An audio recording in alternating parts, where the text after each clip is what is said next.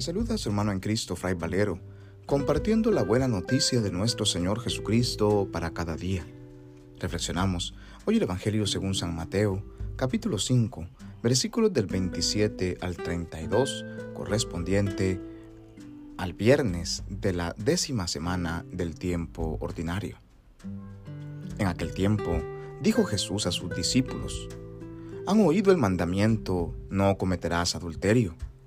Pues yo les digo, el que mira a una mujer casada deseándola, ya ha sido adúltero con ella en su interior. Si tu ojo derecho te hace caer, sácatelo y tíralo.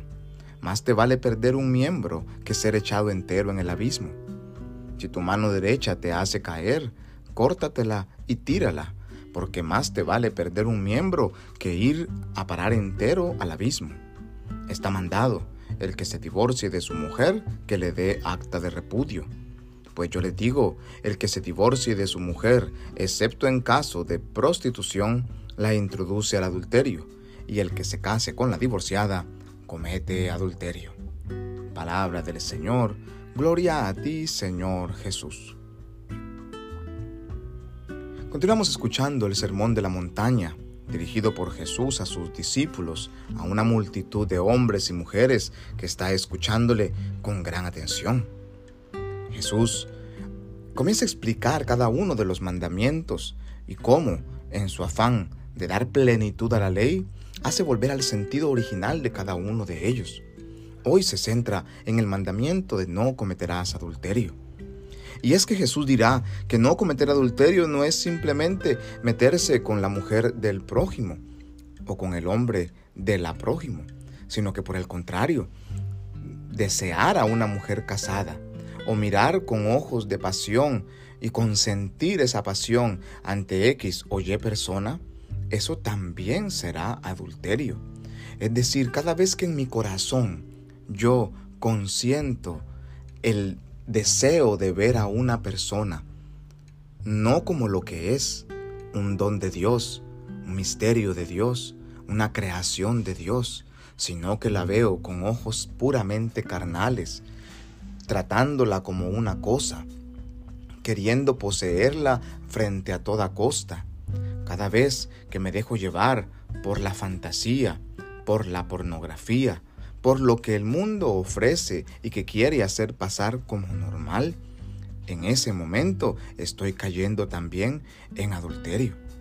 Por eso Jesús dirá muy radicalmente que si tu ojo derecho te hace pecar por el mismo hecho de estar viendo lo que te aleja del amor al prójimo, entonces sácatelo. O si tu mano derecha te hace pecar por el simple hecho de querer poseer lo que es de Dios, y querer tenerlo egoístamente como únicamente tuyo, pues córtatela. Tal vez Jesús no se refiere estrictamente a mutilar nuestro cuerpo, porque eso también sería atentar contra la creación de Dios, contra la obra de Dios en nosotros. Lo que quiere decir este texto es que frente a toda ocasión de pecado es importante cortar de raíz, Muchas veces nosotros jugamos con el quiero estar con Dios, pero al mismo tiempo quiero dejarme llevar por mis pasiones, por la carne, por el mundo o por las seducciones del enemigo. Caemos en la misma situación de estar nuestro corazón dividido entre dos señores. O estamos con Dios o estamos con el mundo. No podemos tener un intermedio. No hay tibios, nos dirá más adelante el Apocalipsis. Frente a toda ocasión de pecado, pues dirá Jesús, hay que cortar de raíz. Se requieren decisiones radicales para poder cortar toda ocasión de pecado. Si nosotros queremos dejar algún tipo de vicio, algún tipo de manía o de costumbre que hemos adquirido con el paso del tiempo, es importante hacer un corte radical. Esa es la única manera de poder permanecer en la gracia de Dios.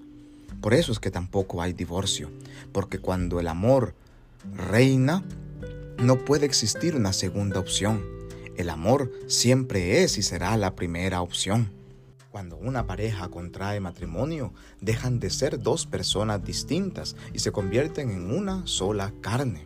Y a veces Estas dos personas distintas quieren permanecer haciendo su propia voluntad, pero para que un matrimonio dure toda la vida, es necesario que ambos mueran a sí mismos para complementarse con el otro y poder vivir realmente como una sola carne.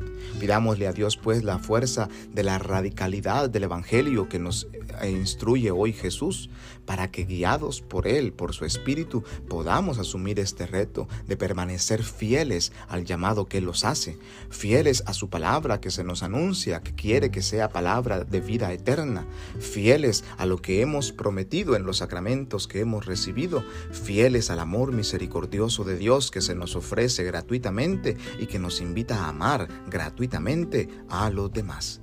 Que Dios en su infinita bondad y misericordia nos bendiga y nos guarde en este día, en el nombre del Padre y del Hijo y del Espíritu Santo. Amén. Paz y bien.